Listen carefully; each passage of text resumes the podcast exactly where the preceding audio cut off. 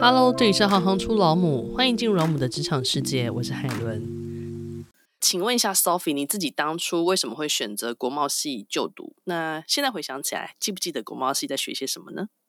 哦，那国贸系就是你看你的大学分数到哪里了？记得我那时候是填英语系吧，那你就没上，没上，后来就是就填国贸嘛。那国贸我也不知道他是做什么，好像是可以出国或干嘛的。那我念第一年的时候，其实是非常不适应的。我是集美女中，然后其实国中都是班上前几名，或者是有时候。我记得我有一学期都是拿第一名，所以就是念书型的孩子，就是非常会考试的人。所以，可是你后来到国贸系就，就哎，怎么又不一样？大学是开放性的，然后我就非常，你也不知道自己在念什么，而且第一年的时候想辍学重考，考师范体系。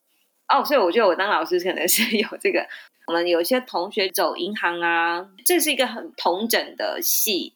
就是每一点都学，可是都不精。但是我后来想想，我现在的工作也是啊，中文老师还有导游的工作，每一个都涉猎，可是也你就是会想把它弄成很好嘛。我后来发现，我们国贸系的男生们出来都很想自己当老板。想要问说，如何要踏入国际贸易的领域嘛？有没有一些必备的个性特质？其实我现在也在做国际贸易啊，我带破烂人去台湾，对不对？我觉得应该不要局限说怎么去踏入。领域贸易，我觉得应该是把你自己变得很强，你什么工作都可以做。你只要语文能力非常强，然后我现在又注意到说，其实社群媒体的力量，像我们这次破烂救援活动，我们也跟台湾的瑞联络，他好像认识您嘛，对不对？对，我们之前有合作过。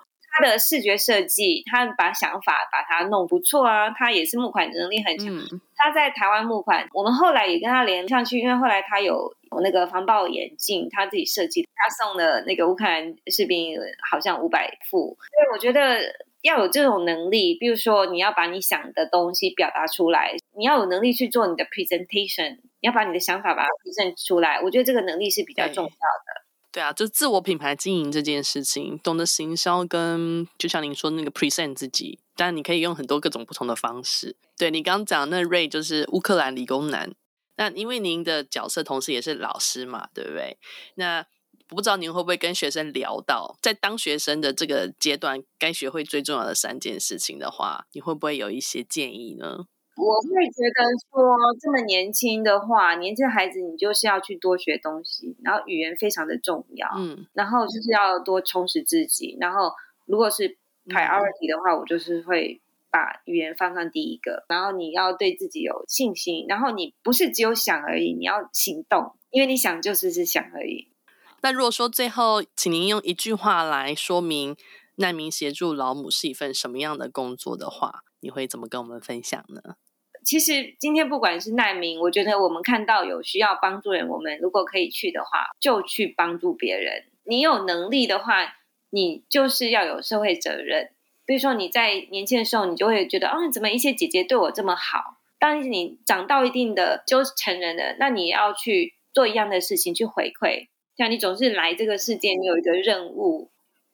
如果你喜欢行行出老母，欢迎以行动力赞助老母，让我们能有更多的能量制播更好的节目，访问更多有趣的职业。如果有任何建议，欢迎到网站留言给我们。谢谢你们的支持与分享，我是海伦，我们下次见。